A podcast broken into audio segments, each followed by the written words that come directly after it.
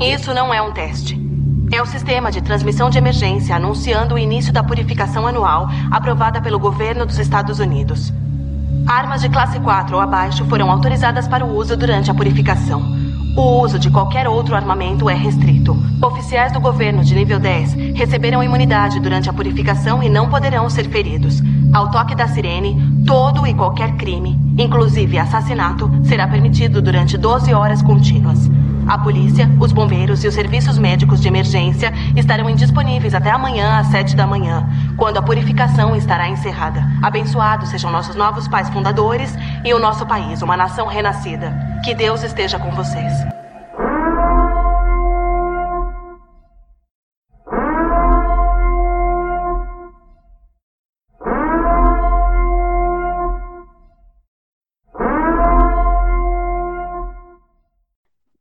Ouvintes do Arquivo Maldito. Estamos de volta com o nosso primeiro episódio de 2021, que é também o nosso décimo episódio do programa.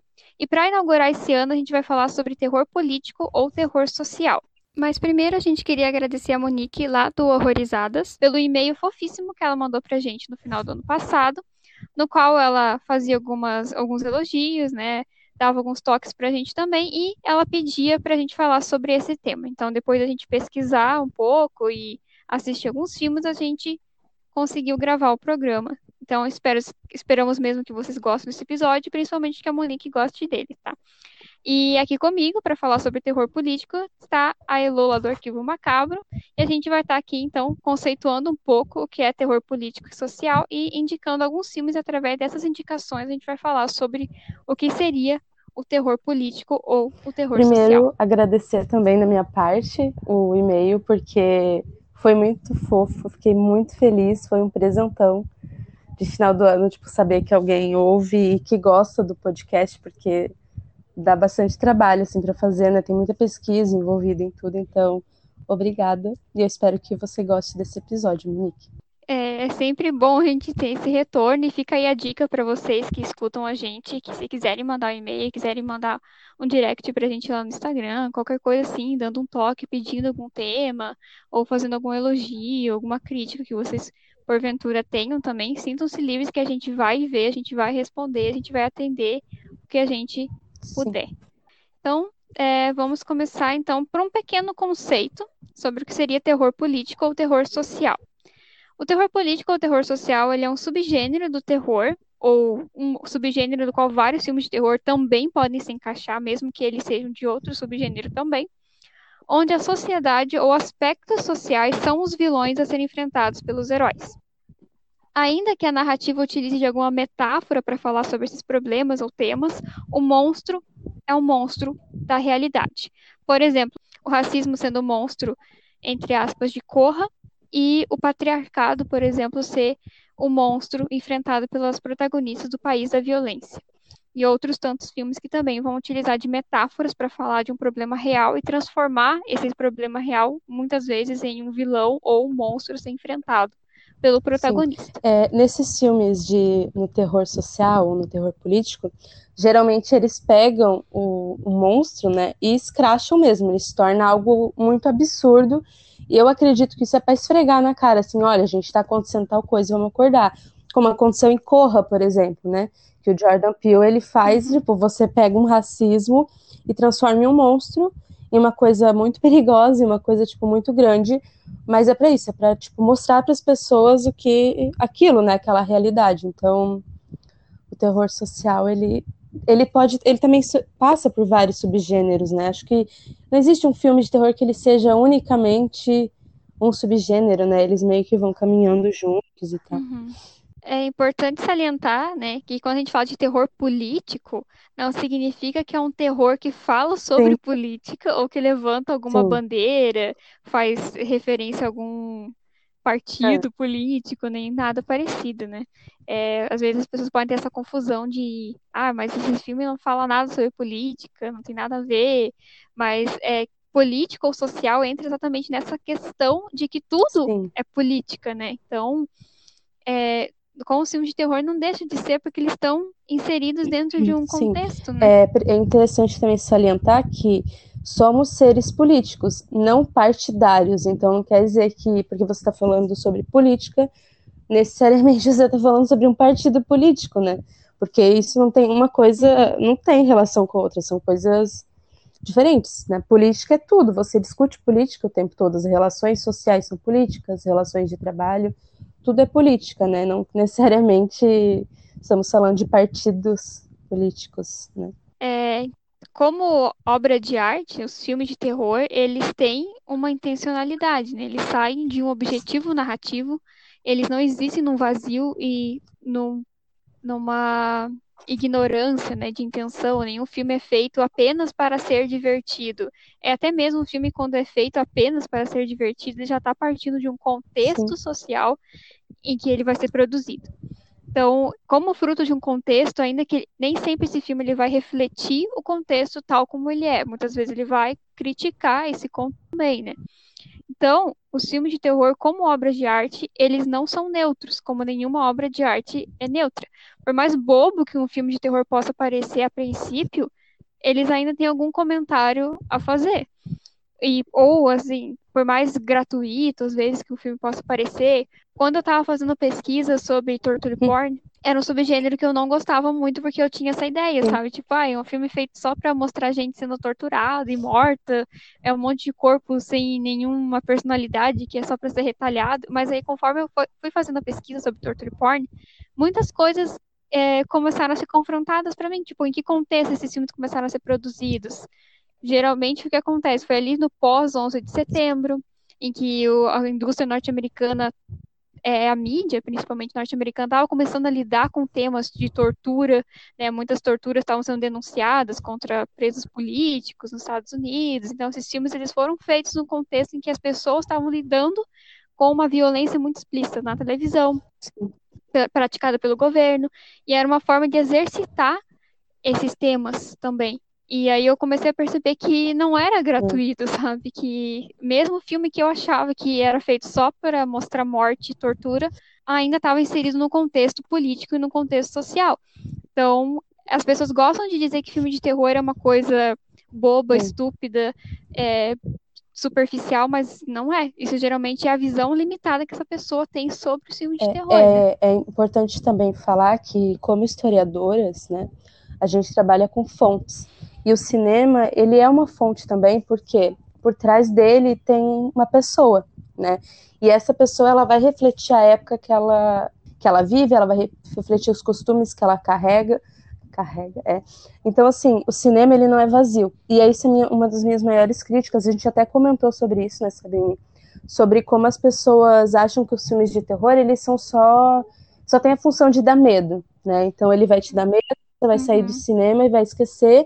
E os filmes que realmente vão trazer mensagem, então, são os documentários, são os dramas, né? Esse tipo de filme. E aí, nos filmes de terror, a gente esquece, né? Eu gosto muito de citar o filme As Boas Maneiras, porque ele trabalha é, de uma forma, para mim, né? Talvez, é, talvez não tenha sido nenhum tipo de intenção da autora e da diretora, enfim, mas para mim ele trabalha muito a questão da maternidade, né? Então são filmes de terror são filmes que vão te dar medo e nem por isso eles precisam ser vazios ou são vazios de significados, né? Até porque eles, como eu disse, eles refletem quem está por trás do filme. E você conhece quem está por trás do filme a partir do filme.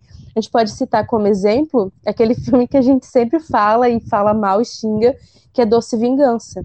Que você entende Sim. quem está ali por trás do filme, você entende quem é aquela pessoa quando você compara ele, por exemplo, com Vingança, que foi filmado por uma mulher né? Então, para uhum. tornar isso muito mais claro, ambos os filmes falam sobre estupro e entre aspas, a vingança, né? Que eu acredito que vingança não fale sobre vingança mesmo, né? Mas é, você vê a diferença entre eles quando você assiste os dois filmes e percebe quem está por trás das câmeras, né? Então, o filme, ele reflete, sim, quem está ali por trás e quem escreveu e quem dirigiu. Então, eles são ótimas fontes de pesquisa se você souber lê-los, né? Como tais. Exatamente. E como aprendi na faculdade, se você souber fazer as perguntas certas. É, é, exatamente isso que, que pega, sabe? É a limitação do espectador, às vezes, em assistir e enxergar aquilo como algo maior que torna os filmes considerados vazios e superficiais, sabe? Não é o filme em si, é a leitura que a pessoa faz daquele Sim. filme, né? E eu acho até que os filmes de terror, pelas pesquisas que, que eu fiz pra gente gravar, né? Ele teve uma vantagem sobre outros gêneros de filme. Porque ser considerado inferior te dá maior liberdade para trabalhar com temas que filmes maiores, entre aspas, filmes de arte, É. entre aspas, não se sentem tão livres para tratar. Então, como o terror sempre foi um gênero subversivo, é, um gênero underground, em que pessoas marginais se apoiam, né? E que geralmente elas, as pessoas aqui gostavam dos, desses Sim. filmes, né? É, ele se, se trabalhou, né? Teve essa oportunidade de trabalhar mais cedo com temas que as pessoas consideravam delicados e incorretos de serem mostrados. Fazendo essa pesquisa mínima, assim, deu pra ver que foi no filme de terror primeiro que as pessoas começaram a falar de temas como violência.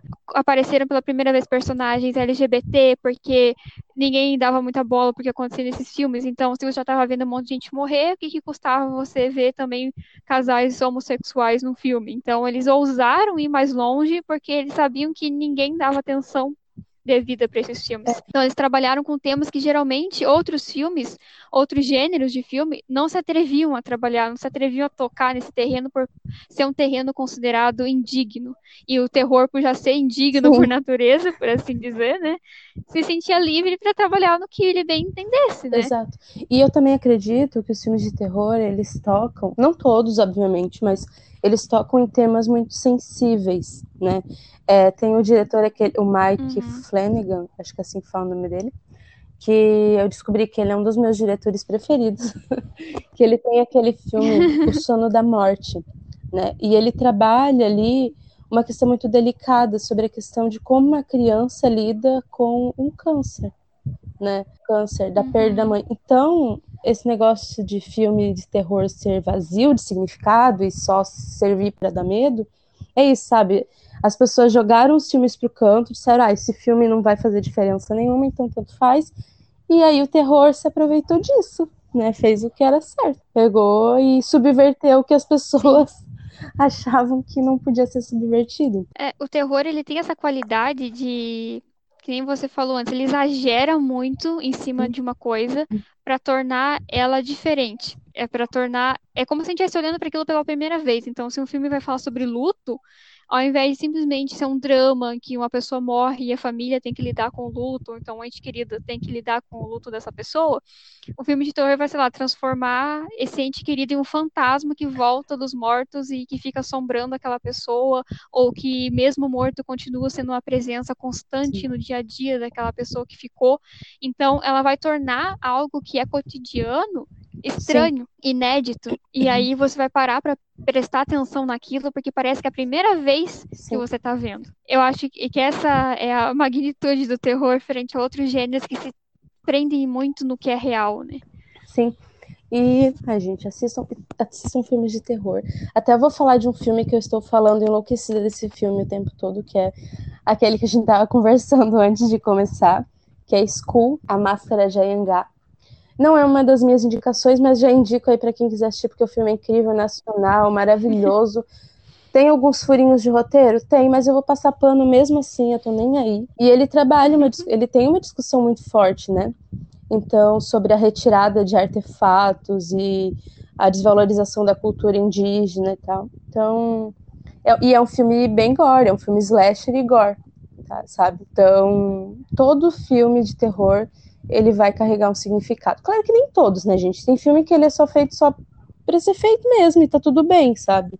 Mas a maioria dos filmes, não, não. Todos os filmes você consegue usar como fonte histórica. Tô falando, tô falando besteira aqui, não. Todo filme você usa como fonte porque eles são produzidos por, são produzidos por pessoas, sabe? Pessoas não são neutras, não existe neutralidade. As pessoas elas têm posicionamentos, mesmo que elas se digam neutras. Quando você se diz neutra, você já tá se posicionando. Sim, é isso que eu ia chegar, né? É, os filmes de terror, eles têm uma dualidade muito particular que eles mesmo sendo transgressores, às vezes, sendo essa coisa subversiva, às vezes eles também podem agir como agentes da Sim. norma.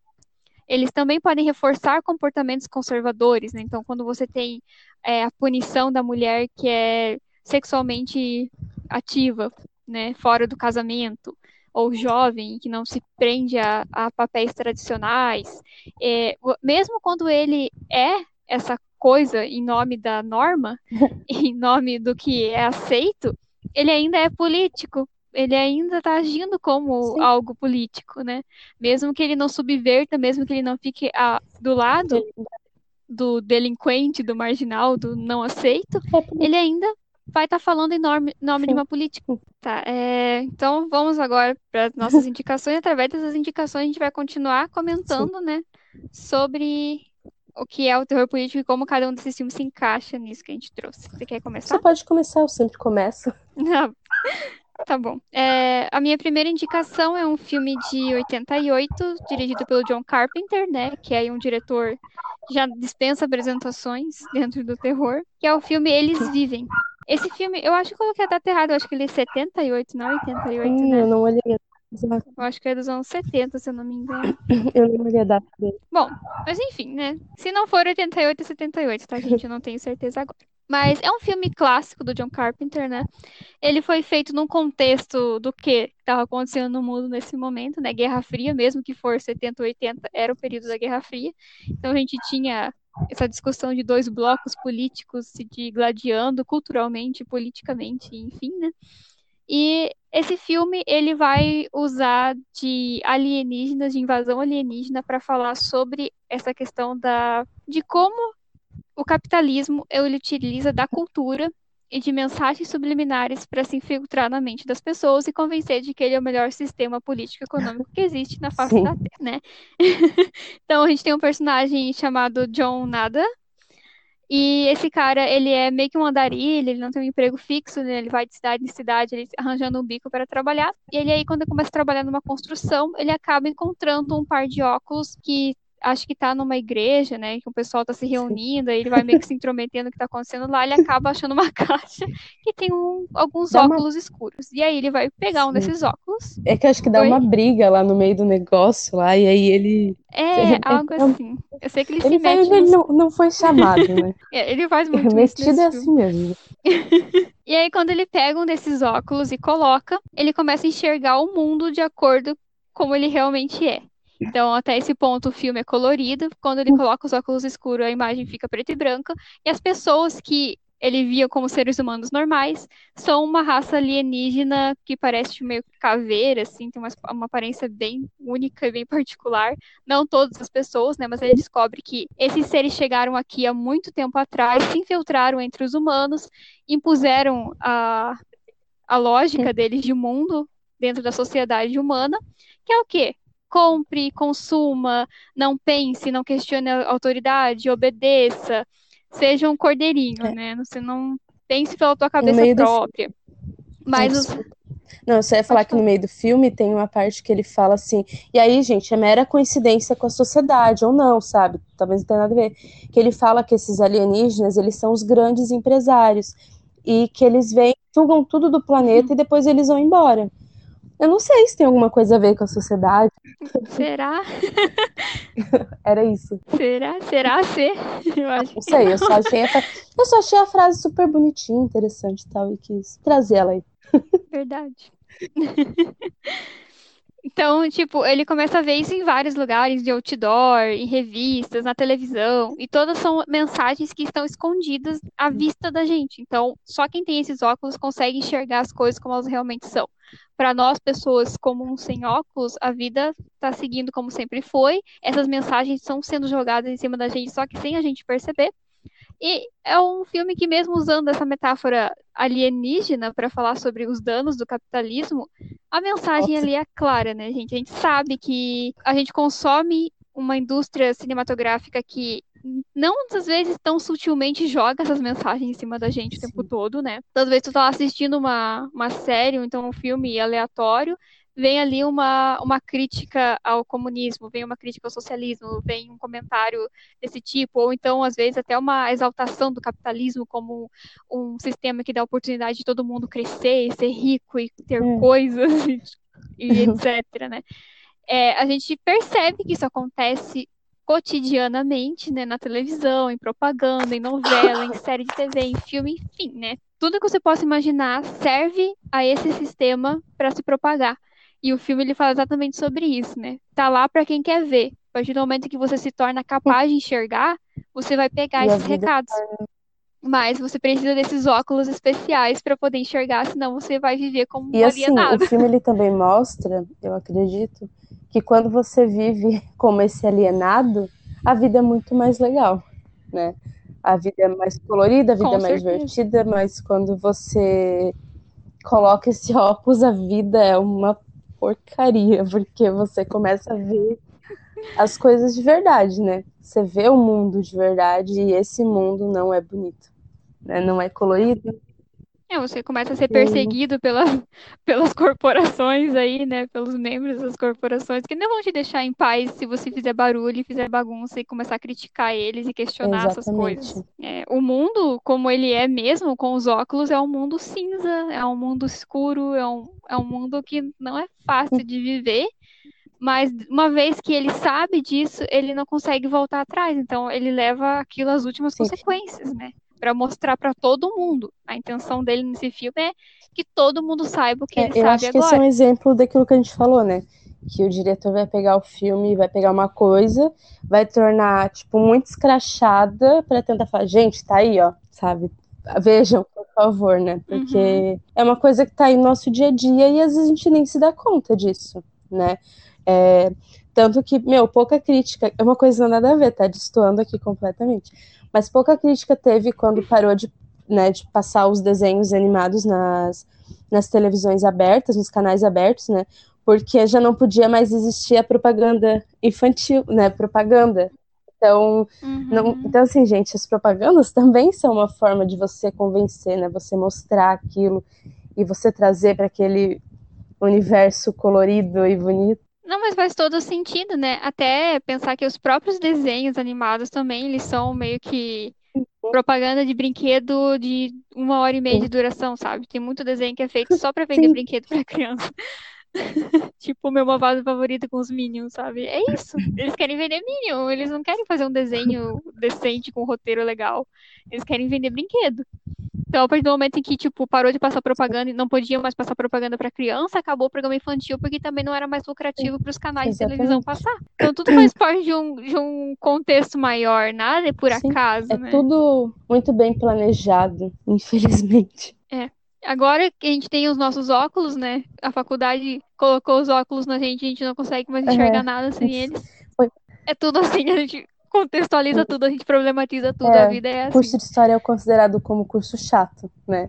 Ela vem problematizar de novo, mas, gente, tudo é problematizável. Tudo. Tu pode não gostar e não querer, mas infelizmente é assim que E é. a vida não se torna mais legal, não, tá? É um saco, mas fazer o que Faz faz. parte, E né? aí, Eu acho que ela se torna mais chata, mas mais chata em alguns pontos, mas ao mesmo tempo ela se torna mais Sim. interessante também. ela para de ser uma coisa. É aquilo, né? Ele vivia aquela vida no filme.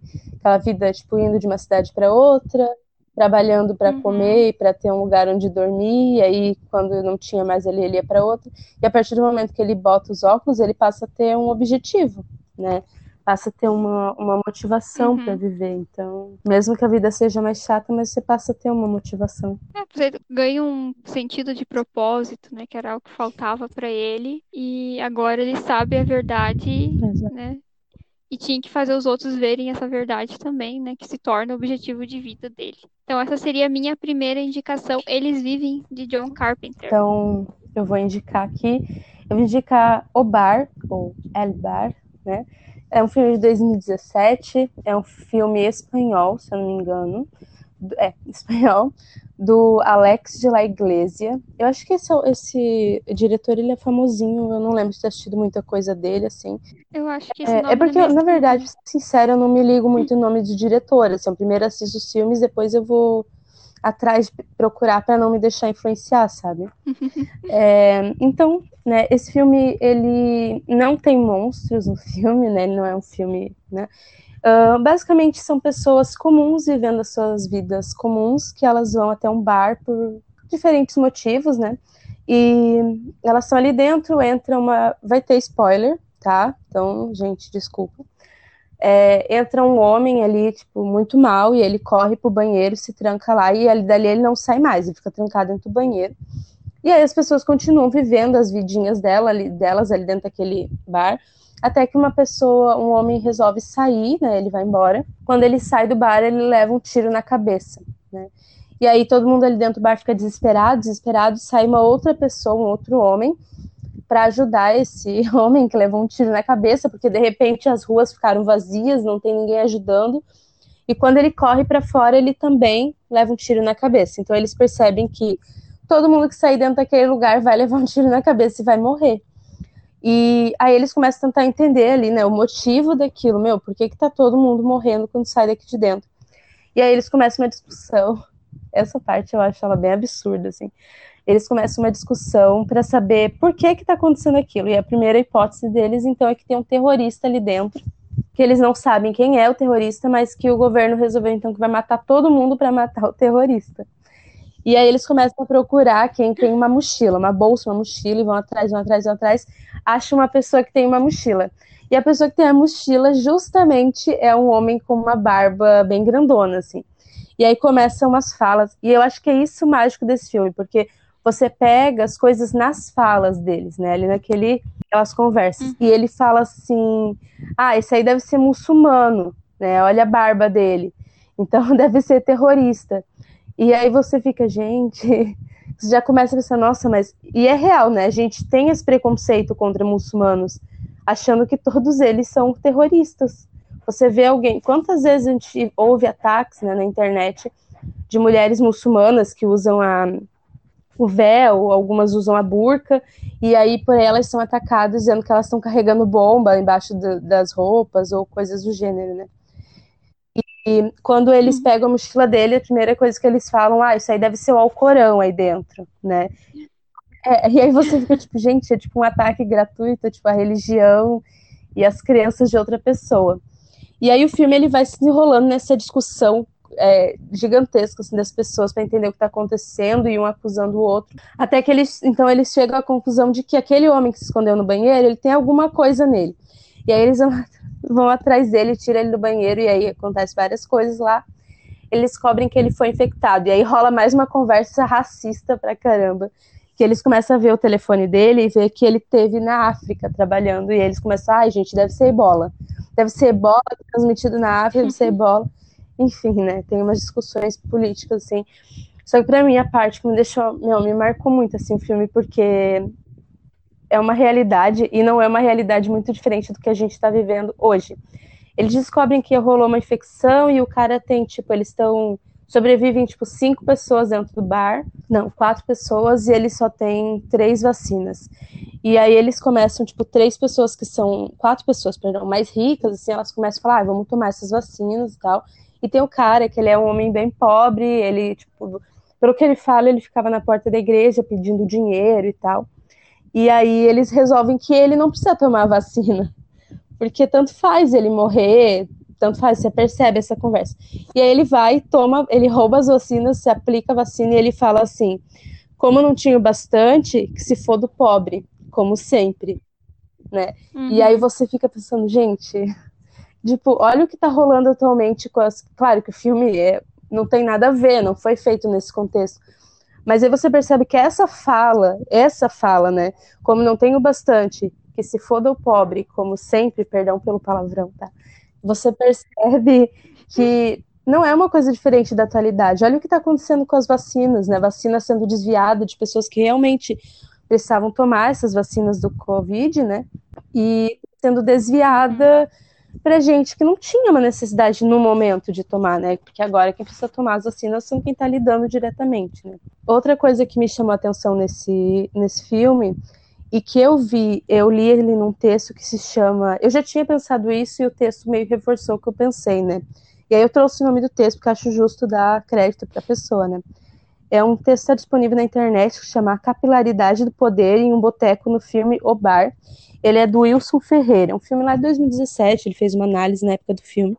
E ele fala sobre como o diretor, o Alex La Iglesia, eu adoro falando desse cara, ele não traz aquela discussão que a gente tem frequentemente sobre o ser humano ser mal, é, ser uma coisa inerente ao ser humano, né? A maldade humana e só está esperando o um momento para se manifestar. Mas para mim, o filme ele mostra muito uh, a arrogância do ser humano em esquecer que somos animais ainda, né?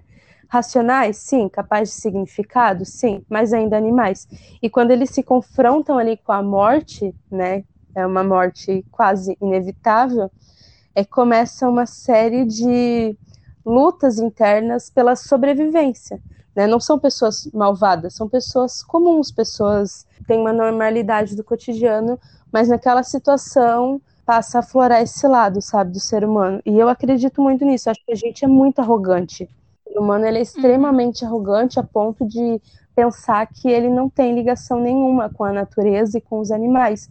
E isso também são questões políticas, né? Quando a gente vê a floresta amazônica sendo desmatada o tempo todo, a gente vê uh, caças ilegais ou legais, gente, não caçem, né? Não se pode matar animais. Então, tudo são questões políticas e principalmente a arrogância do ser humano, né? Frente aos, à natureza, mas também frente à própria espécie, né? A ponto de achar que uma vida vale mais ou menos que a outra pelo dinheiro. Eu gosto muito desse tipo de filme que confina as pessoas em um único lugar, sabe? É interessante você ver que todo mundo é ali naquele espaço estão na mesma situação, estão colocados pela mesma pressão, mas alguns se consideram mais importantes do que outros. E a gente tem uma força externa que está impondo essa situação, né? Que trancou eles naquele, naquele espaço e dali eles não saem mais, e eles é que vão ter que decidir entre eles quem sobrevive, quem Sim. não sobrevive, quem vai ficar melhor do que os outros, e eles só conseguem alguma coisa boa na cooperação, Sim. quando eles trabalham juntos. Então, também tem um comentário social e político sobre isso, né? Você tem o agente governamental que trancou eles sim. lá dentro, essa entidade externa maior do que eles, que aí sim está em vantagem, um monte de pessoas de classes sociais diferentes, mas que estão todos na mesma situação, querendo ou não, né? É, essa coisa das classes mais pobres contra as classes um pouquinho mais altas que se acham melhores do que essas outras, mas que só conseguem algum sucesso ali, né? Conseguem escapar daquela situação minimamente, né, até um certo ponto, quando elas se unem para fazer alguma coisa, né? Que é quando eles têm ideia de ir lá pro pro porão e pegar aquele buraco que tem no chão e tentar passar por ele. É só com a ajuda uns dos outros que eles conseguem fazer Sim. alguma coisa. Entender que todos eles estão no mesmo lugar. E constantemente esse agente externo cria situações para essas pessoas terem mais diferenças entre elas e essas diferenças causarem atritos entre elas, elas perderem um pouco essa ideia de que está todo mundo na mesma Sim. situação, sabe? Então, eu acho isso interessante também nesse filme. É um filme muito agoniante. E ele é engraçado em alguns pontos também, em algumas partes, assim, ele faz graça.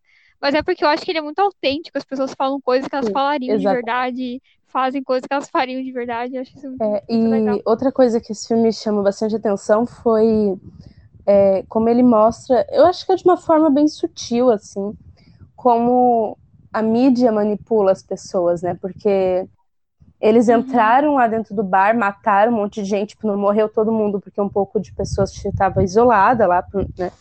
Quando passa na mídia, diz que aconteceu é, um incêndio no local, e enfim, né? Então, e o final dele também, eu fiquei assim bem chocada, porque quando a guria consegue salvar, gente, já disse, vai ter spoiler, então perdão. É, a guria consegue sair de dentro do bar, lá dentro, que ela sai, tipo, ela sai toda suja, toda toda, tipo, meu, tudo assim, toda machucada. Arrebentada, né? Tudo machucada. Destruída. Né? E ela se joga no meio da rua e não para uma pessoa para ajudar ela. E ninguém para, tipo, pra pensar, meu, você tá bem, você precisa, tipo, uma mulher ajuda ela no casaco, né, que ela tava é, só de calcinha sutiã e tal. Mas, tipo, você percebe primeiro as pessoas têm uma estranheza e gravam, e, enfim, né, tem toda uma, uma questão, assim, de como às vezes a gente não, não ajuda o próprio ser humano, sabe? Uhum. É, é legal porque ela tinha tanto problema ali com o cara que era Sim, mendigo, né? Que era morador de rua. E quando ela sai, ela sai meio que na mesma condição. É, ela assume a pele dele, né? Por um momento, de ser totalmente ignorado, Uhum. de ser uma pessoa que a sociedade nem olha direito, né? Enfim, Sim. É, a minha indicação é essa aí. Tá, a minha segunda indicação é uma franquia de filmes, mas eu não vou falar sobre cada um deles, né? Eu vou falar de plano geral, que é a franquia Uma Noite de Crime, que começou em 2013 e o último filme foi lançado em 2018 e também teve uma série é, spin-off dela. Hum. É, para quem nunca assistiu né, essa, essa franquia, se passa nos Estados Unidos no futuro próximo, em que o governo decidiu que durante uma noite por ano, todo ano, por 12 horas, todos os crimes serão permitidos sem nenhum tipo de, puni de punição. É, essa ideia, por si só, já é problemática, Sim. bem problemática. É, e é óbvio que isso vai desencadear um caos geral durante essas 12 horas em que todos os serviços de emergência são suspensos, então se alguém se ferir, não vai ter hospital, se pegar fogo em alguma coisa, não vai ter bombeiro, não vai ter polícia para chamar. Então vai ser cada um por si e qualquer crime é permitido, roubo, assassinato, estupro, qualquer crime é legal durante 12 horas. Eles chamam de A Noite do Expurgo, né? Sim. Ah, esse filme me dá uns, uns arrepios.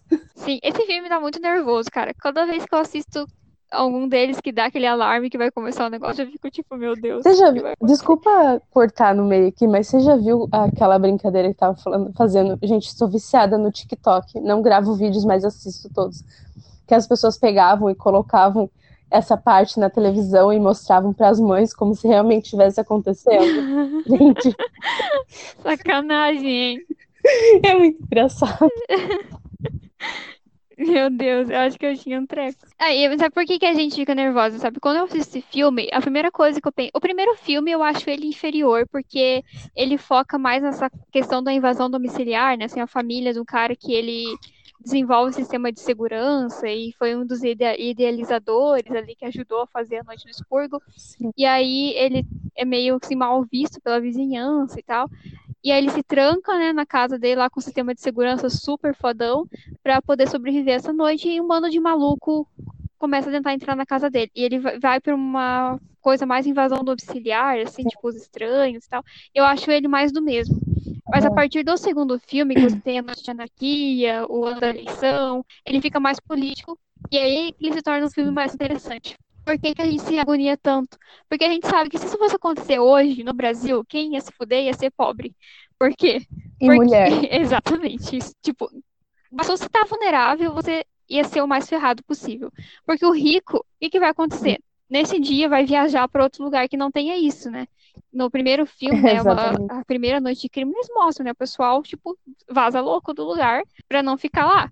E, inclusive, tem, tem uns pessoas meio perturbadas, meio psicopatas que viajam para os Estados Unidos exatamente nessa noite para poder matar alguém, para poder cometer algum crime que nunca pôde cometer no seu país, porque no país não tem isso. E Nossa, é, exatamente. E o que acontece? Os ricos, se não viajam, não saem da cidade, não saem do país, aliás, né? É, eles têm um sistema de segurança muito bom que funciona, que afasta qualquer pessoa que possa tentar fazer alguma coisa com eles. Então eles vão morar numa casa que é praticamente um forte, não tem como tu entrar. Ou tem segurança. Exatamente, tem alguém ali para se sacrificar por eles. Mas se você é pobre, vai ter lá, sei lá, uma grade na, na janela, uma tranca na porta, um ferrolho para passar na porta e reza para você não ser alvo de ninguém. É isso. É. Eu, fico sentindo muito, tipo assim, meu, como é que eu me protegeria numa situação dessas? E se alguém tivesse algum problema mais... comigo, aproveitar exatamente essa noite para tentar resolver, sabe? Dá muito medo, porque eu sei que eu estaria muito vulnerável nessa situação. Sim. Mas eu fico muito apreensiva também quando eu penso, porque assim, gente, tipo assim, trazendo a realidade bem do Brasil, né? A gente já tem um país que mais mata é, pessoas trans, uhum. né? A gente tem um país com um alto índice de violência contra a mulher, então, assim, gente, é registrado mais de cinco feminicídios, bem mais de cinco, porque agora eu não tenho dado aqui para trazer assim com exatidão, mas bem mais de cinco feminicídios por dia, bem mais, tá? Bem mais. Uhum. Mulheres agredidas o tempo todo, pessoas negras, gente, pessoas negras são mortas o tempo todo, né? Então, aí você fica pensando numa noite dessa, no Brasil, gente, só ia sobrar branco e rico e homem. Uhum. Exatamente. Cis, gênero. Por sorte, se uma pessoa Sabe, desse grupo fosse rica, ia conseguir sobreviver, né? Mas é. ia ser só por conta do dinheiro mesmo. Exato. E assim, a gente tá falando de uma realidade uhum. nossa, né? Quando você traz, eu acho que é isso que o filme de terror faz, né? Você pega ele daquela realidade e traz pra, pra nossa, e aí eu percebo que eu ia morrer. Exatamente. E isso dá muito medo eu não esse filme. Que não, não tem como você não se pôr no Sim. lugar daquelas pessoas. E eu acho interessante quando ele sai desse primeiro filme, que é uma coisa muito mais comum para as sequências que ficaram bem mais políticas, ele vai trabalhar o quê? A tentativa dos governantes de exterminar os pobres, os negros, os imigrantes e todos os que eles consideram indesejáveis da face da terra. Porque eles sabem que essa noite de crime é um expurgo no sentido de que vai exterminar completamente essas pessoas, que não têm acesso a nada. Vai exterminar entre aspas, deixando aqui muitas aspas, porque não é um pensamento meu, mas terminar a sujeira. Exatamente. País, né? é, uma crítica a essa tentativa de higienização social que esses governos racistas, governos machistas, governos homofóbicos, classistas e uhum. tudo de ruim que você pode imaginar, já tentaram fazer em outros momentos da história.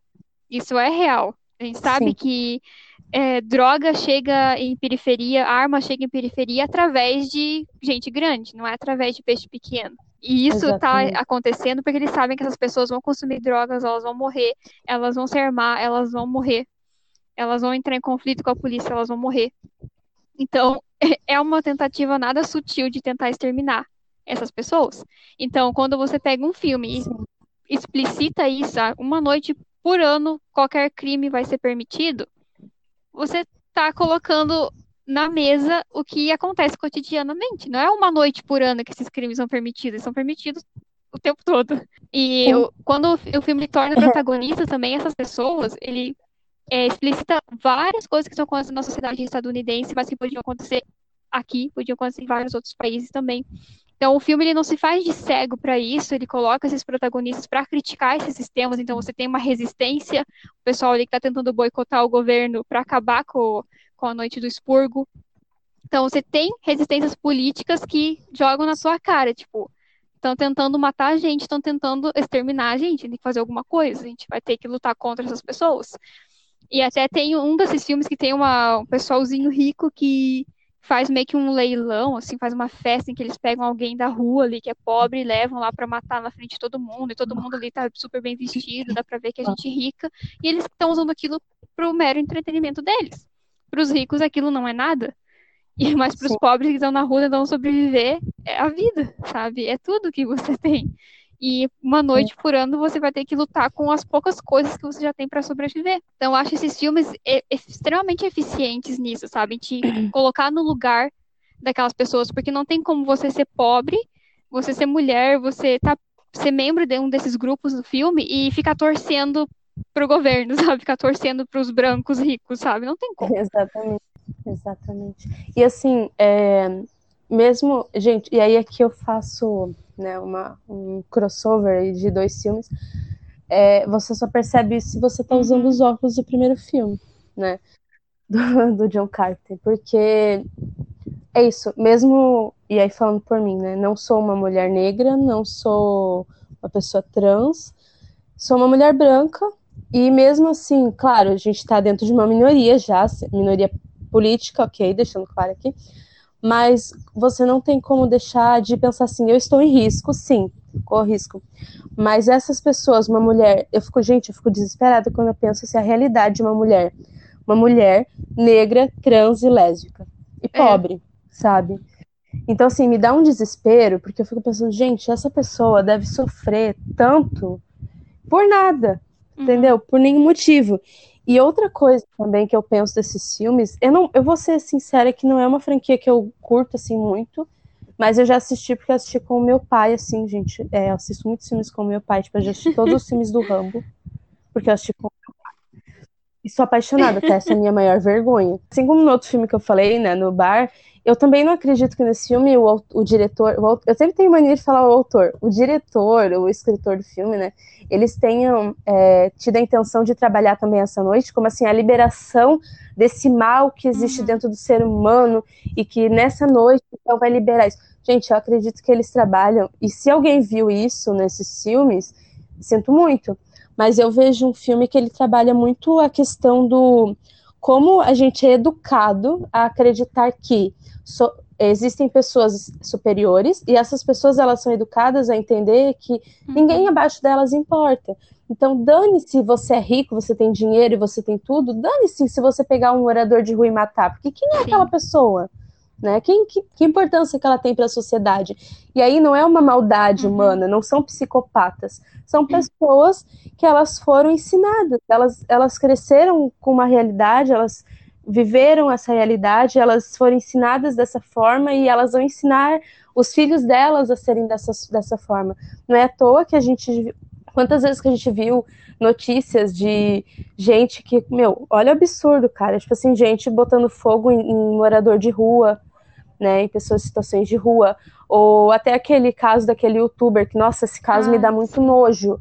O cara abre bolacha, enche de pasta de dente e sai distribuindo para as pessoas em situação de rua. Tipo, é uma falta de humanidade, uma falta de empatia tamanha que você fica, nossa, essa pessoa é louca, essa pessoa é um monstro, essa pessoa é um psicopata. Não, ela é um ser humano que está vivendo dentro de um sistema que mostra, que fala isso, olha, você tem dinheiro, então você é melhor, e você, a sua vida importa uhum. mais do que a do outro, né? Não é à toa que, gente, tá aí, ó, no meio de uma pandemia, quem é que se ferrou mais? Foi pobre, porque uhum. tinha que uhum. trabalhar, né? É isso, sabe? Não é maldade, eu não, não. acredito que o filme trabalhe isso, embora já ouvi vários verdades. O filme ele trabalha essa questão política, de como umas pessoas elas são ensinadas a entenderem que elas sim são melhores e a vida delas vale sim, mais eu que nunca senti outros. isso, sabe, vendo esses filmes. Nunca senti que, o, que os diretores, eu acho que são diretores diferentes para cada um filme, para cada um dos filmes. Nunca é, o discurso foi esse, sabe? Oh, o ser humano é ruim, então se tu deixar, eles vão matar todo mundo, Sim. vão fazer roubar, vão fazer horrores aí, porque o ser humano é ruim. Não, pelo contrário, ele vai para um caminho de que essa maldade é política também, ela é cultural. De que se alguém faz isso é porque tem uma intencionalidade por trás dessa violência. Não é uma violência Sim. aleatória e caótica, como talvez algumas pessoas possam ler. Ai, meu, eu não consigo imaginar a pessoa assistindo esse filme pensando assim, meu, eu ia aproveitar essa noite aí para matar um monte de gente, para bater um monte de gente, para roubar coisa. Não consigo. Eu nunca consegui assistir esse filme desse jeito. Não, também não. Eu sempre fiquei muito desesperada, assim, quando toca aquele alarme, eu fico, Jesus, proteja uhum. essas pessoas, meu pai, porque eu disse, gente, sabe o que agora me veio na cabeça? Que eu falei, Jesus, proteja. Imagina os centros de, tipo assim, os terreiros de umbanda, essas coisas que já são atacados normalmente. Tem gente que entra lá chutando tudo e botando fogo. Gente, é botar fogo nas pessoas. Sim. Sabe, tipo, é um absurdo. Que aí você vê, tipo, toda a, a, a, os absurdos da sociedade ali, porque você vê intolerância religiosa, uhum. machismo, racismo, é, LGBT, fobia, sabe? Tipo, você, eu fico, eu fico, tô desesperada. Só de imaginar, eu já tô assim. Eu acho que essa é a principal intenção desse filme, é botar você para pensar. Quem é que tá vulnerável nessa situação? Quem é que ia morrer mais fácil? E aí você pensa nisso e começa Nossa, a perguntar, sim. mas por quê? Sabe? Era para ser assim mesmo? Eles não deviam dar, como se diz tanto, né, oportunidades iguais para todo mundo poder se proteger. É. Como é que é? Eu acho que é, essa, é, esse é. é o verdadeiro motivo dessa franquia, sabe, existir. É botar você para pensar. Quem é mais vulnerável na nossa sociedade hoje? É, é aquela frase, né, que quer caçar, então caça sem arma, porque, tipo, não é justo você colocar um rico e um pobre ferrado para lutar. Sim, não existe então, meritocracia então, é, quando você já parte de um princípio desigual, sabe? Não tem como. Sim, é, até acho que o filme, de alguma forma, ele também discute uhum. essa questão de armas, né? Já deixando claro aqui, quem quiser me odiar, me odeia, eu sou totalmente contra porte de arma, legalização de arma, ninguém tem que ter arma, tá? Me odeio, não me importo, porque Ok. Esse, esse, eu acho que esse episódio vai fazer a minha página voltar Ai, a zero olha, nem, nem se estressa, assim, tipo, eu, eu sou o máximo política que eu posso ser no, no meu perfil, tudo que eu posso falar, assim, tem que ser, sabe? A gente Mas tem eu que também. se posicionar. Já tô, eu, já, eu sempre deixei muito claro, assim, desde o começo. Gente, não. Entendeu? Quem eu já não vou fingir que eu sou outra pessoa pra ganhar seguidores, não. Assim, quer me seguir, tem quem segue, queira. Quer... Enfim, depois desses desabafos Sim. aí, né? É, fica a indicação se você tiver assim nervos fortes para aguentar a tensão que esses filmes têm, eu recomendo essa franquia. Assista o primeiro filme para ter um contexto, mas saiba já que ele não é o melhor filme nem é o que traz mais essa questão de maneira mais explícita, ele é um filme bem mais convencional. Mas eu recomendo pelo menos o Noite de Anarquia e o Ano da Eleição, que para mim são os melhores da franquia. Próximo filme, então, é um filme nacional. Trabalhar Cansa. Eu acho que ele não é um filme tão conhecido assim. E ele é um filme da, da Juliana Rocha, e do Marcos Dutra. Gosto muito dos dois, mas vou confessar que às vezes eu esqueço que ele existe, só lembro dela. Desculpa se você ouviu um dia esse podcast, perdão. Mas é que eu gosto muito dessa diretora, gente. Sou apaixonada por ela. E nesse filme a gente então vê. É, é um filme nacional, isso que eu gosto dele, porque ele trabalha com a realidade brasileira e ele dá uns tapão assim na cara da gente. Não é um filme que eu considerei muito fácil de assistir, eu acho que ele é um filme que acaba te cansando, porque a gente está muito, muito ainda ligado a essa questão de susto na tela e aquele uhum. gritaria, uhum. enfim. Mas ele é um filme que vale muito a pena assistir. É, ele trabalha nele, né? São apresentados então um casal e eles querem abrir um mercadinho lá no determinado local. E o homem, então eles são uma família de classe média, classe média baixa, né? Quando eles, o marido perde a, o emprego, né? Que ele trabalha isso nessa questão das perdas de emprego e tal. É, eles acabam meio que deixando esse sonho de lado, mas a mulher insiste e eles abrem o um mercadinho. E aí, a partir disso, você começa a ver a política muito nas relações sociais, né, nas relações entre as pessoas. Então, você vê aquela mulher que era uma classe média baixa, no máximo uma classe média, e aí, por isso que é importante a gente estudar classe social na escola, gente. Classe social é muito importante. Classe média não é rico. Eles são pessoas pobres também, estão mais perto da classe uhum. baixa que da classe, classe alta, né?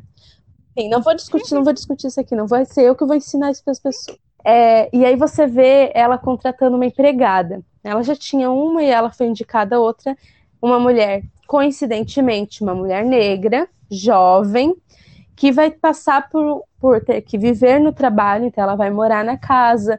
Ela pergunta sobre os direitos que ela vai ter. Ela não vai ter carteira assinada, não vai ter nada disso, o salário é baixo, enfim, né? Toda essa essa realidade maravilhosa que a gente já sabe das pessoas que fazem limpam a sujeira que os outros não querem limpar, né? Não querem pagar para alguém limpar também. Deixa aqui a indicação, não é terror mais, que horas ela volta, um filme nacional que vale muito a pena assistir também, faz você pensar muito sobre isso. E aí você vai vendo, tipo, as relações dessa nova empregadora, essa mulher agora de negócios, a relação que ela, ela tem com os funcionários, de desconfiar dos funcionários, de achar que está sendo roubado o tempo todo, né? Ah, você tem uma parte que essa parte eu quase caí da cama assistindo esse filme que você vê um hum, blackface. Nossa, meu Deus, essa parte. Eu quase dei um grito, aí eu lembrei, não, gente, calma, é Juliana Ro Roxas. Então, tem um motivo para ter isso ali, e realmente teve, né? Porque você vê todo uma, um grupo de pessoas brancas achando aquilo lindo, assim, você pensa, ai, que lindo, meu Deus. E, gente, para quem não sabe, blackface é crime, tá bom? É, você vê então também uma classe média em ascensão, e aí acho que eu vou perder mais um pouquinho de seguidores lá na página, porque eu vou falar de Paulo Freire, né? Quando ele fala que quando a educação não é libertadora, o sonho do oprimido é ser o opressor. E aí você vê isso, né? Essa mulher de classe média baixa, e quando ela ganha um pouquinho né, de poder, que ela passa a ser dona de um mercado, ela passa a oprimir as outras pessoas. Então, ela passa a oprimir a empregada, ela passa a oprimir a pessoa que. Tipo, o, homem que pegou uma coisa que é pro lixo, ele levou para casa e ela, ela demite ele, ela manda seguir ele dentro do mercado, né? Então, todas essas questões, até que chega no, no ápice do filme, que eles encontram o sobrenatural do filme, né? Mas eu ainda acredito que essa parte é a menos. que dá menos medo no filme, quando eles encontram o monstro lá que eu achava que era um lobisomem, você acha que é um demônio, então, então. não sei o que, que era aquilo. Mas é, essa é a parte dá menos medo no filme. Né? O que dá medo no filme é você ver essas relações uhum. humanas, né? E no final, então, quando ela fala para a filha dela que a filha dela tá mexendo no dinheiro, que ela fala assim: "Filha, não mexe nisso, isso é sujo". É, cara, essa parte para mim, ela ficou tipo, eu não sei se foi proposital, mas eu conhecendo a, o pouquinho que eu conheço essa diretora foi assim, gente, dinheiro é sujo, né? E aí você vê todas essas relações sociais, essas relações de pessoas, né, relações sociais, relações políticas, você vê que ela toda ela é permea, permeada por essa sujeira que é o dinheiro. Ele não te entrega nenhuma resposta definitiva enquanto você está assistindo, você está se perguntando Sim. o que raio está acontecendo naquele mercado, o que é que tem lá de tão ruim. E aí, quando eles tiram uhum. aquele negócio da parede, você continua sem entender nada. Você só tem pistas que você tem que juntar na tua cabeça para tentar fazer algo que fazer sentido. Mas você nunca tem uma resposta definitiva, Sim. porque eu fico pensando assim, se acontecesse de verdade alguma coisa desse tipo, a gente também não saberia tudo, né? A gente, sei lá, se acontecesse de comprar um mercado Exatamente. e achar umas paradas estranhas lá e começar a acontecer umas bizarrices na nossa vida, provavelmente a gente também não ia saber o que, que era o quadro todo. Só ia receber essas pequenas coisas. Então, o terror brasileiro, eu acho ele muito potente por causa disso, porque você consegue se pôr na situação daquelas pessoas, né? Sim, e eu acho que ele é muito real nesse sentido, porque assim, vamos supor que aquilo ali fosse, sei lá, um lobisomem. Gente, isso não ia ser espalhado para a sociedade. Você ia querer saber que existem lobisomens de verdade? Eu, é, exato. Eu lembrei muito quando eu estava assistindo isso, e agora você falou isso, eu lembrei da vez que a gente que eu assisti na faculdade um filme na aula da Elizabeth Tamanini, a maravilhosa, apaixonada por essa professora Jesus querido. Ela passou um filme onde eles encontram é, uma sepultura que eles acham que é de Jesus. E, tipo, eles querem levar isso pro mundo, e aí, tipo, isso des ia desestabilizar toda a igreja católica, né, gente? E eu só pensava assim, gente do céu, bota dinamite, explode tudo, não mostra isso pro mundo. E aí eu fiquei pensando nisso também quando eu vi o filme, sabe? Pensei, gente, eles tomaram a atitude mais correta, não vamos mostrar isso pro mundo. Porque isso daí ia dar uma confusão, ia dar uma briga que às vezes as pessoas elas não é muito seguro saber de tudo, porque você saber é perigoso também. O conhecimento é um negócio eu fico perigoso. Pensando assim, se né? eu encontrasse aquilo, sabe? Eu ia contar para alguém? Não. Eu ia mandar o jornal vir filmar? Não.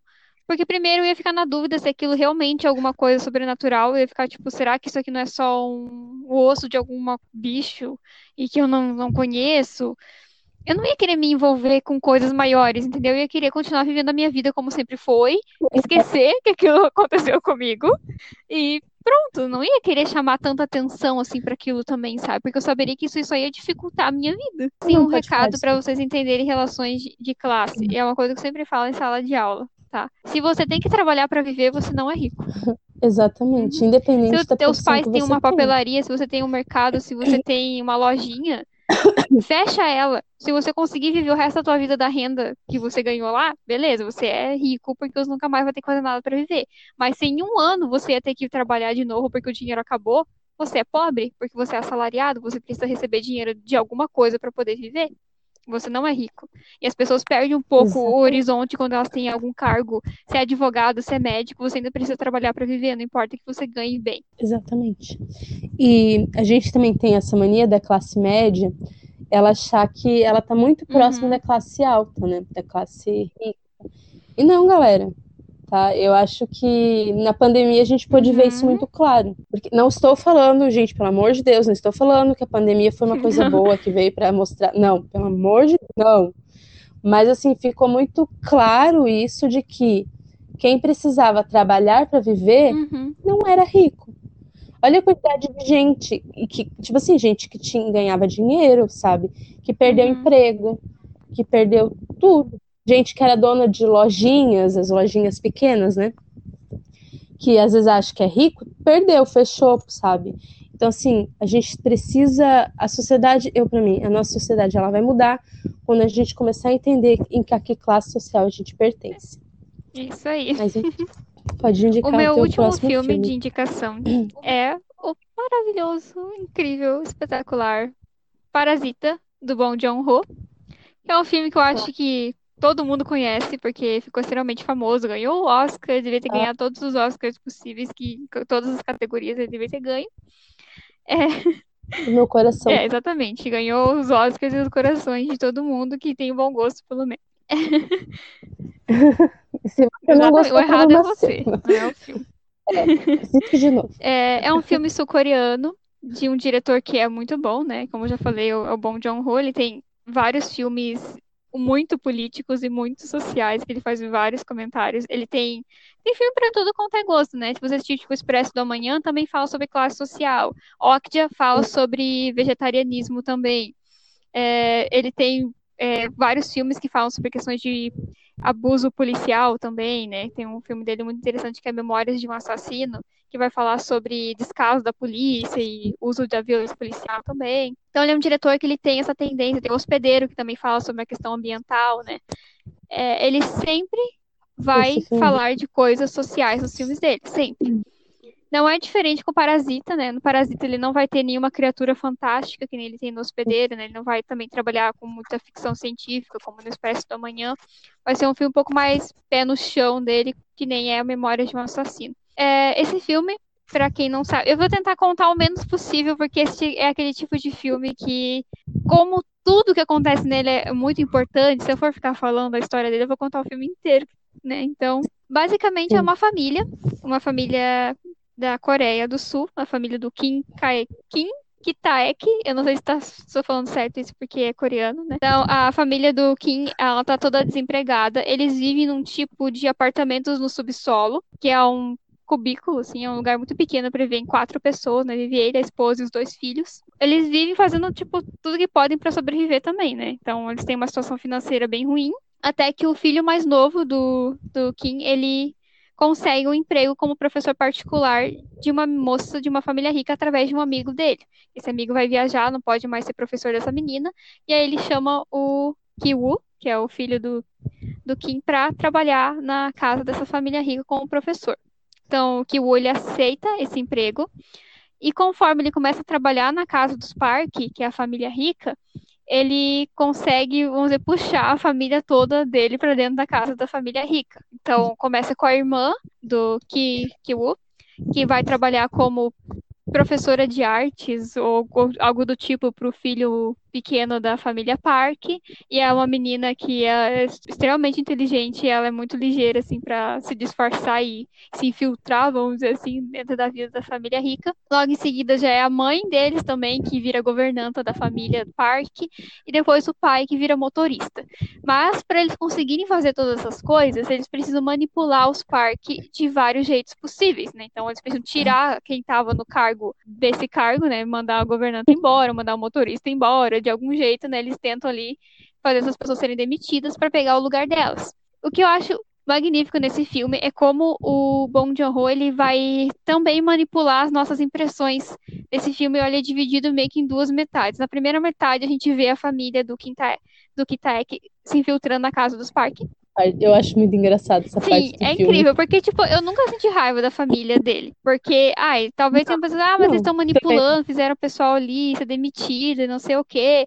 Mas tudo tem um motivo, sabe? Então, mesmo que a narrativa ela te conduza um pouco para isso, né, para mostrar, olha, eles estão se aproveitando dos parques, os parques são bonzinhos, eles são ricos, mas eles são gente boa, é, esse pessoal aí é folgado, não sei o quê. E aí chega na metade do filme que acontece um incidente ali, acho que, que é meio que o, literalmente o divisor de águas, quem assistiu o filme vai entender, em que você passa a enxergar a família Park como os verdadeiros parasitas da história. Em que você percebe que, sendo ricos, o pessoal que trabalhava na casa deles não era nada eles têm que estar tá ali para servir eles, não importa o que aconteça. Para mim, assim, não querendo dar muito spoiler do filme, mas pior parte, esse filme me deixou muito triste quando eu tava assistindo ele, porque em vários momentos eu, eu me lembrava de coisas que aconteceram na minha vida, sabe? É, acontece uma, uma enchente pequena, uma enxurrada, né? Uma chuva muito forte. Nossa, isso é horrível, porque quando eu era criança, é, a minha família passou por enchente mais de uma vez. Então, quando acontece essa cena e que a família do, do Kitaek chega em casa e vê todas as coisas deles na rua, tipo, sendo levados pela água, e eles entram no apartamento deles e tá tudo inundado, tudo literalmente foi levado embora pela água. Eu fiquei lembrando da minha infância, assim, de como era nessa situação, sabe? Tipo, como é horrível você passar por aquilo. E aí, na manhã seguinte, né, tipo, eles perdem tudo, tem que ir para um abrigo lá, junto com outras famílias que também foram afetadas. Na manhã seguinte, tá lá o, o pessoal da família Park exigindo que eles façam coisas para eles, não estão nem aí se eles foram afetados por aquilo ou não. Então lá, ah, tem que comprar tal coisa pro meu filho. Ou a mulher no telefone falando, ai, que bom a chuva que deu ontem, limpou o, nossa, sabe, tipo, limpou Sim, o nossa. céu, o ar tá limpo. E o, e o que tá aqui dirigindo, escutando a voz, tipo, filha da puta, sabe?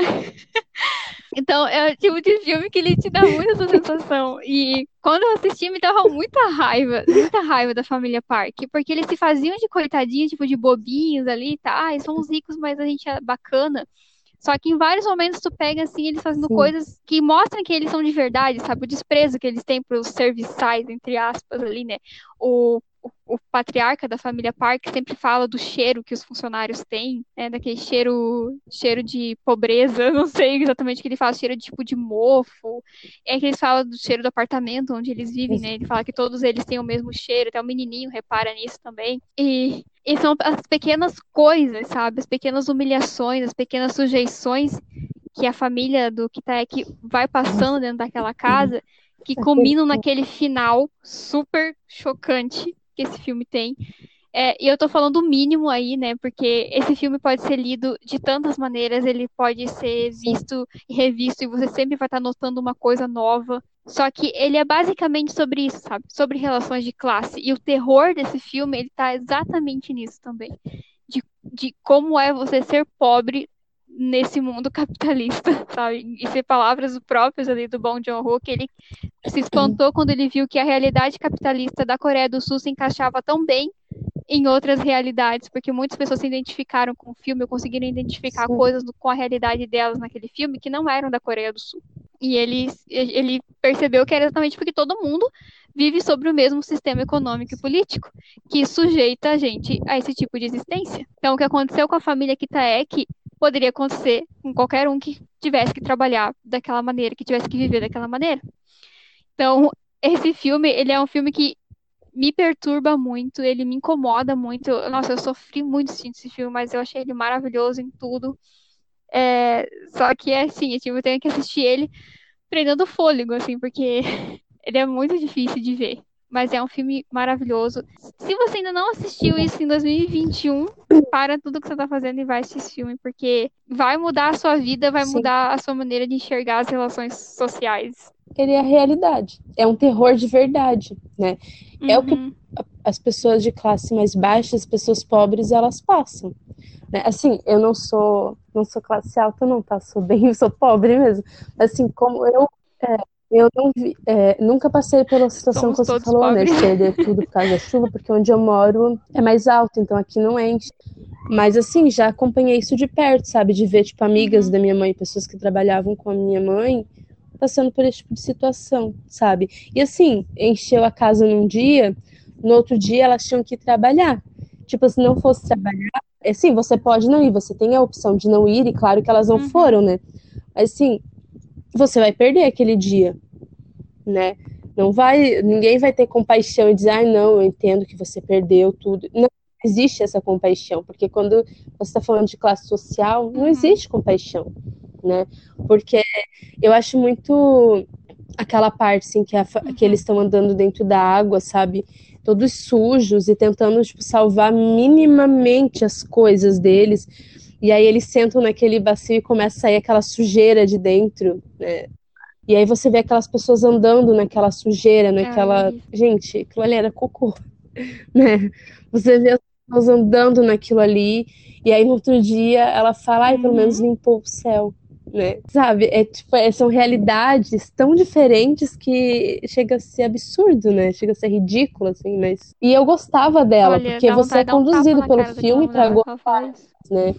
E aí, quando eu vi, gente, quando eu ouvi ela falar uhum. aquilo, a minha vontade era dar três tapas na cara daquela mulher, falar, acorda, em nome do Senhor, acorda, mulher, vai lá ver o que, sabe, tipo, então, você percebe que ao mesmo tempo que ela fala isso, eu, eu não sei, talvez seja uma impressão que eu tive, né, que ela também não fala isso, e aí, gente, vou colocar entre muitas aspas aqui, não fala por mal, porque ela conhece a outra realidade também, ela não vê, porque ela tá tão uhum. alienada naquele mundinho dela, de gente que tem alguém para limpar a casa, para cozinhar, para dirigir o seu carro, para cuidar dos seus filhos, que ela não entende que não, nem todo mundo vive essa mesma realidade. E tem gente que vive uma realidade que tá muito diferente da sua, né? Então, não sei, eu fiquei, fiquei pensando nisso também, sabe? Sim. É, é, é, que no mundo dela isso não existe, sabe? No mundo dela não existe enchente, não é. existe perder alguma assim, coisa numa catástrofe ambiental, sabe? Não existe isso. porque a vida pobre não importa. Ai, gente, esse filme é perfeito, mas é um filme Sim. que ele é, é bem difícil para quem é pobre assistir. Você quer viver ou morrer?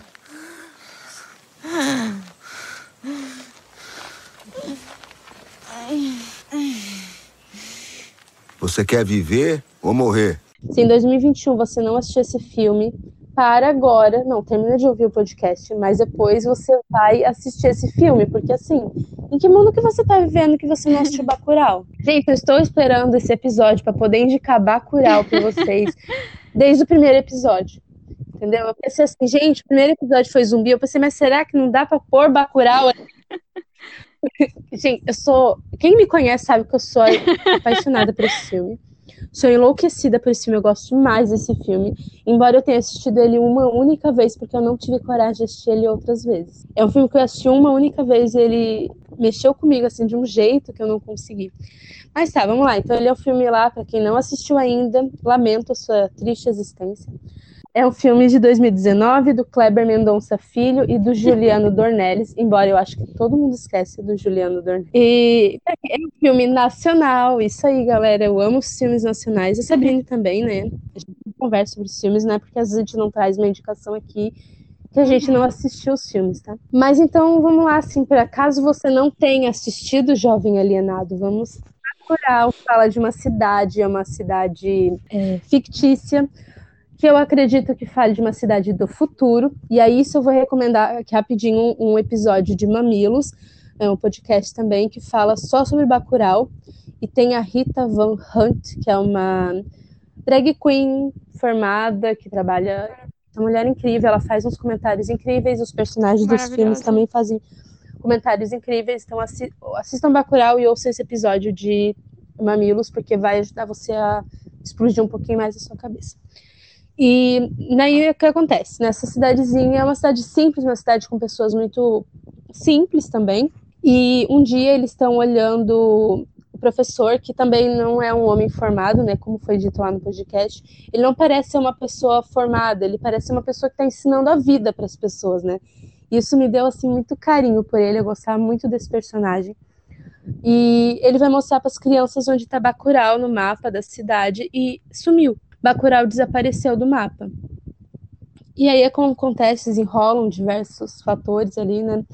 E chega um caminhão-pipa todo furado de bala. Começa a acontecer coisas muito estranhas até que chegam dois forasteiros na cidade. E esses dois forasteiros, assim, no alto de toda a sua arrogância, né? Eles vão até o bar, bebem uma cerveja e são convidados a conhecer o museu da cidade obviamente, né? Eles dizem que não, que eles não querem conhecer. Eu imagino pensando que o que que uma cidade dessa tem para oferecer para a gente ver num museu? Não são, eles não são dignos de ter história, né? E, enfim, aí o filme vai desenrolando. Não vou contar, se eu contar tudo, vou contar o filme inteiro, né? Mas é, chega, tem duas cenas que me chamam bastante atenção nesse filme e foi por isso que eu coloquei ele aqui aquela parte em que esses dois forasteiros eles vão até essas pessoas para quem uh, o país vendeu essa cidadezinha, né, para eles poderem matar pessoas. É, e eles falam, eles questionam, né, por que que vocês, os americanos, norte-americanos, norte-americanos, porque americanos nós também somos. Os norte-americanos perguntam por que que vocês mataram eles, quem tinham que matar era a gente. E aí eles falam, ah, porque a gente é igual vocês, nós somos igual vocês. E aí é um tapa na cara do sul do Brasil, né? Dos sulistas. E, sinceramente, essa parte do filme me fez ficar bem pensativa, assim. Porque eu sei que o sul, ele é muito mal visto, né? O sul do Brasil. Infelizmente, porque a gente aqui do sul é uma terra linda, uma terra com um sotaque bonito, com uma paisagem bonita, com uma culinária muito boa e carrega uma arrogância que, senhor, né? É por causa desse mito de fundação ligado à Exatamente. Europa e gente branca Exato, que sabe? faz Infelizmente, muita gente daqui é uma parte muito bonita do país, né? Muito diferente. Eu acho que é isso que torna todo o país muito lindo, porque são regiões completamente diferentes uma da outra que formam uma única nação.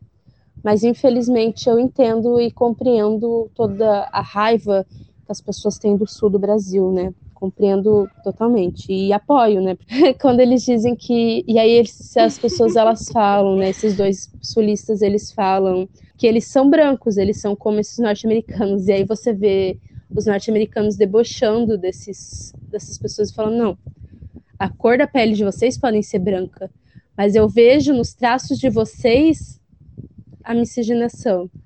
Esse, o nariz largo, o cabelo cacheado, esse, esses lábios uhum. grossos, né? Vocês não são como a gente. E aí é que eu, essa parte me fez pensar muito, porque assim, já tem algum tempo que eu estou usando isso de falar, né, e deixar muito claro que sim, eu entendo o Brasil como um país latino, embora muita gente diga que não. Sim, nós somos latinos.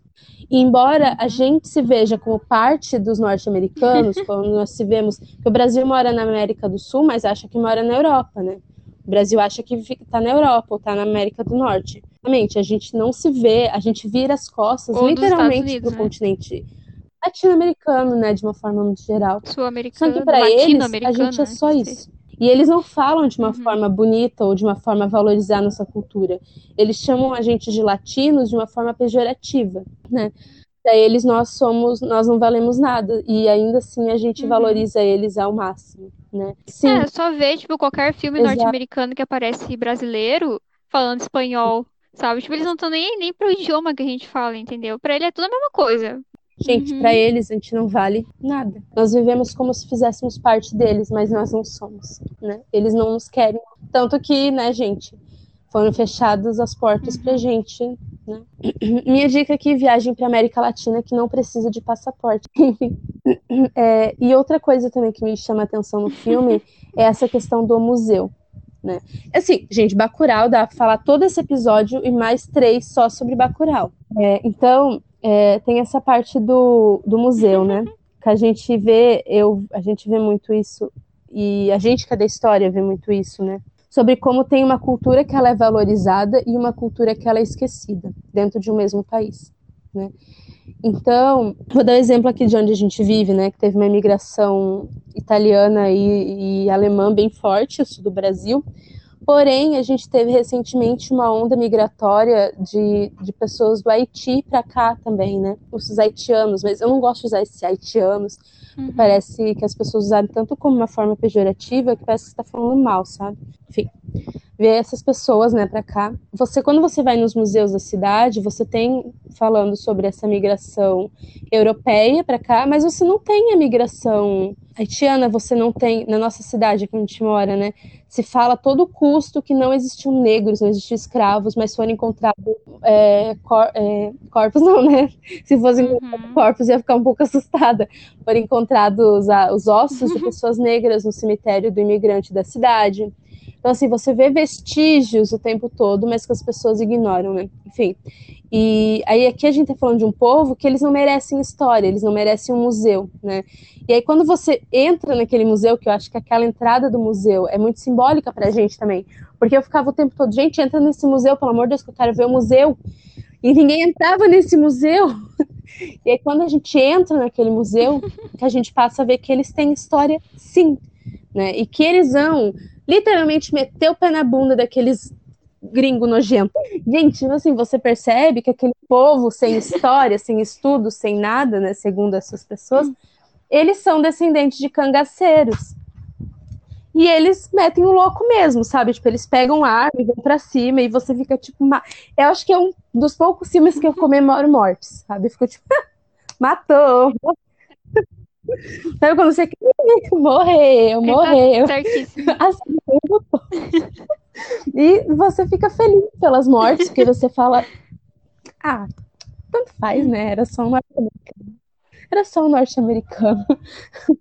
Já foi tarde. Não, gente, não tenho preconceito contra norte-americanos, né? não tenho nenhum tipo. Mas assim, você fica feliz, você gosta, porque você vê que é uma cultura que, que era para, segundo todo mundo achava que eles iam ser detonados, e eles levantam e falam assim: então vamos ver quem é que manda nessa merda aqui, que aqui é Brasil. E aí, literalmente é Brasil, não aquele filme ridículo lá que fala, ah, que é Brasil, e aí todo mundo puxa um monte de arma como se o Brasil fosse bagunça. Tá uma baguncinha pequena agora, mas vai ser arrumado. Eu gosto desse filme porque ele mostra a nossa cultura de verdade, ele mostra o Brasil. E ele não mostra o Brasil pelos olhos de fora, tipo, norte-americano, que parece Uhum. que mostra que o Brasil é só bagunça. Samba, futebol, gente É preguiçosa que não samba, quer saber de trabalhar, é isso aí. sabe? E aí eles, ali eles mostram, e aí isso é uma coisa que, se eu não me engano, a Uhum. Rita Von Hunt fala, e eu lembrei disso, que eles falam daquele homem cordial, né? Que o brasileiro ele é mostrado como homem cordial. Sim, nós somos cordiais, mas a gente vai meter o louco. Sim, se vocês quiserem meter o louco pra cima da gente. Vocês acham que vão vir matar a gente e a gente vai ficar quieto? Sabe? Então, eu gosto muito desse filme demais. Se você não assistiu Bacurau, sério, assista, porque eu gosto demais de Bacurau. É, eu acho que Bacurau, ele tem um, ele é mais brasileiro do que tudo que a gente já pode ter visto, porque ele valoriza uma cultura que dentro do nosso país geralmente Sim. é esquecida, que é a cultura nordestina, que é o Nordeste, que é esse Brasil profundo aí, né, que para muita gente é um lugar vazio, né? Eu acho que até essa coisa de Bacurau sumir do mapa é Sim.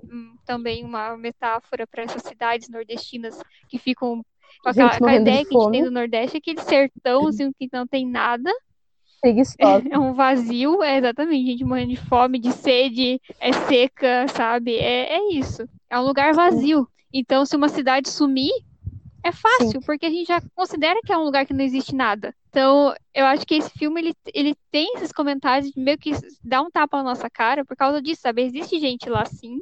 Essas pessoas têm vida, essas pessoas têm cultura, essas pessoas têm educação, essas pessoas Sim. têm personalidades, essas pessoas têm Exato. sonhos e intenções. E, e é um filme que ele fala sobre classe Sim. social, ele fala sobre cultura, ele fala sobre gênero também. É, é um filme, assim, que ele, Sim. ele vai para vários caminhos sem nunca se perder em nenhum deles. É. O que seria talvez o Eles Vivem da nossa época, né? Um filme que vai permanecer importante, vai permanecer atual. E tem uma coisa que eles falam que eu ri, eu ri tanto, tanto ouvindo isso, porque eles falam sobre a parte do drone, né?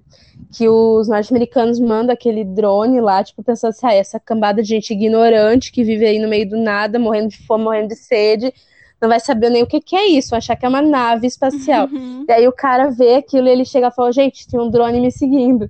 E aí você E aí você fica tipo, exato, sabe? A gente tem uma visão muito errada. Eu não, infelizmente, não conheço, não conheço o Nordeste do Brasil. Sonho, de verdade, sim, meu sonho. Assim, é assim, é um sonho, sabe? Ah, eu Meu- queria me acho mudar que pro eu tenho Nordeste um muito.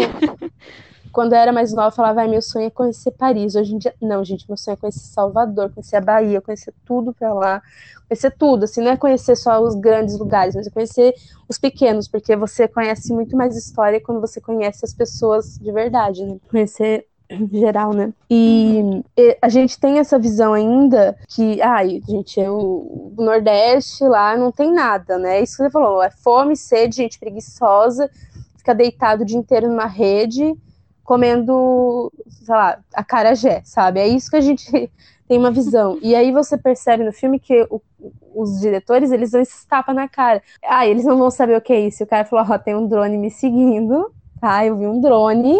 E aí você pensa, gente, eles têm cultura, sabe? É igual a gente, eles têm uma cultura riquíssima, tem, né, tudo. E a gente tem essa visão de que não são pessoas, né?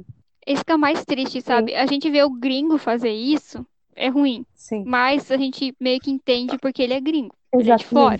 Agora, a gente é gringo do próprio Brasil, sabe? E isso que incomoda, é isso que deixa mais triste a situação toda, sabe? Como a gente se menospreza, o quanto a gente se Sim. diminui. E a gente fala isso do próprio cinema nacional também, né? Tava passando na televisão aquele Cine Hollywood, mas é aquele brasileiro, sabe? Que eu acho incrível. Eu- Gente, eu sei que é Uhum. comédia, mas eu adoro as comédias do Brasil Uhum. também. Não todas, porque algumas são bem problemáticas, mas essas, assim, eu acho muito engraçadas. Um dos meus filmes preferidos é o Alto da Compadecida, eu acho ele muito legal. Aí eu comentei assim, nossa, filme de, te- de, de comédia, eu comentei assim, aleatório, sabe? Nossa, filme nacional de, de comédia é muito bom, mas os de terror, gente, são muito melhores. E aí os meus filhos me olharam, tipo assim, tá, mas tem filme de terror no Brasil? E eu falei, tem?